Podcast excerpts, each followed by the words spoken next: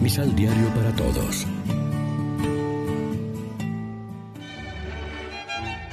Proclamación del Santo Evangelio de nuestro Señor Jesucristo, según San Lucas. Cuando a Isabel le llegó su día, dio a luz a un hijo. Sus vecinos y parientes supieron que el Señor había manifestado su compasión por ella y la felicitaban. Y al octavo día vinieron para cumplir con el niño el rito de la circuncisión. Querían ponerle por nombre Zacarías, por llamarse así su padre.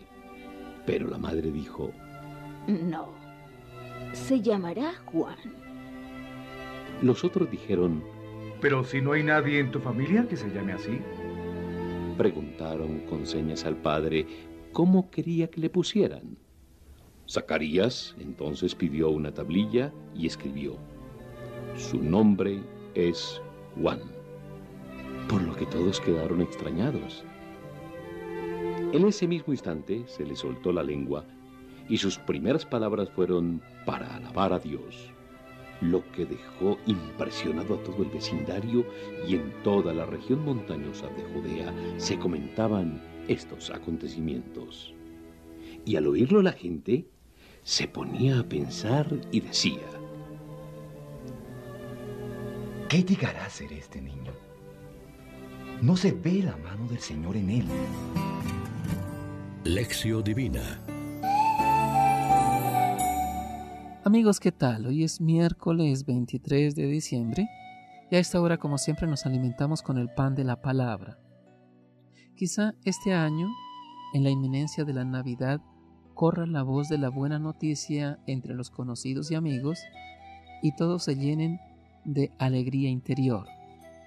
Ojalá que también surjan entre nosotros y sean escuchadas las voces de profetas como Malaquías y el Bautista, que clamen la llegada de la salvación y convoquen eficazmente a una Navidad auténticamente cristiana. Que nosotros mismos seamos evangelizadores, anunciadores de Cristo para el mundo de hoy, ejerciendo la función profética que todos los cristianos tenemos por el bautismo y de modo especial los religiosos y ministros ordenados.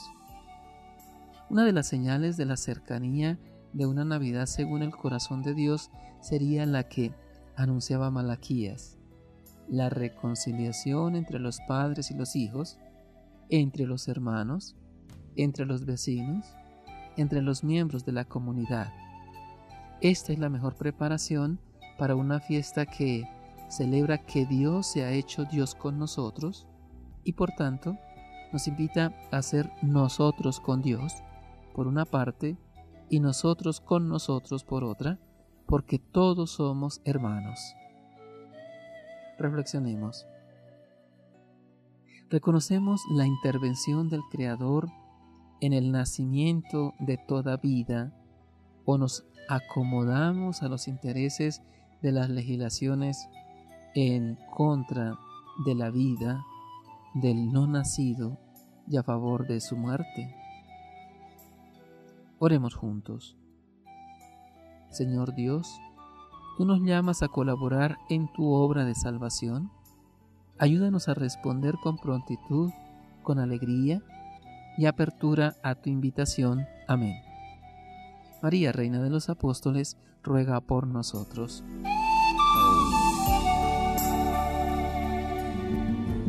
Complementa los ocho pasos de la Alexio Divina adquiriendo el emisal Pan de la Palabra en Librería San Pablo o distribuidores.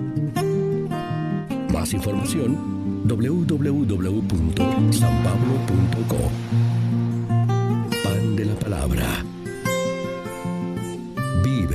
Pan